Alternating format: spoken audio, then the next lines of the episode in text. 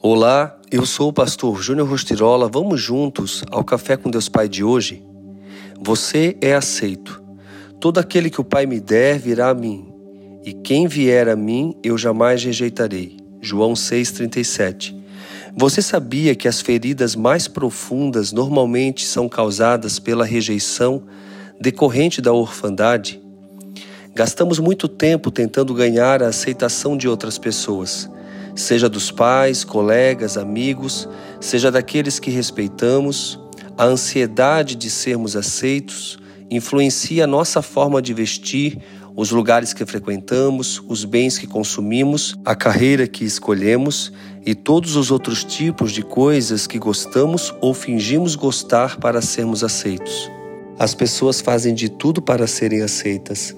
Algumas porque tiveram pais muito severos e, mesmo já adultos, ainda estão buscando conquistar a aprovação deles.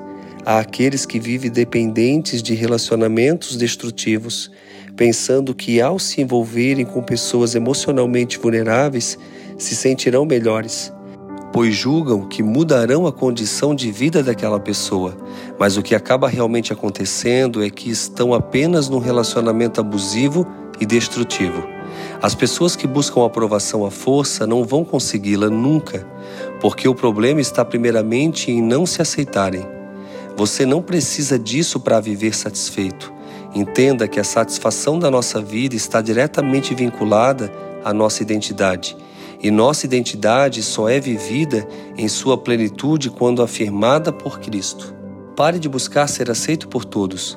Jesus, que estando em nosso meio foi o único perfeito que o mundo conheceu, foi rejeitado quanto mais nós, imperfeitos e improváveis.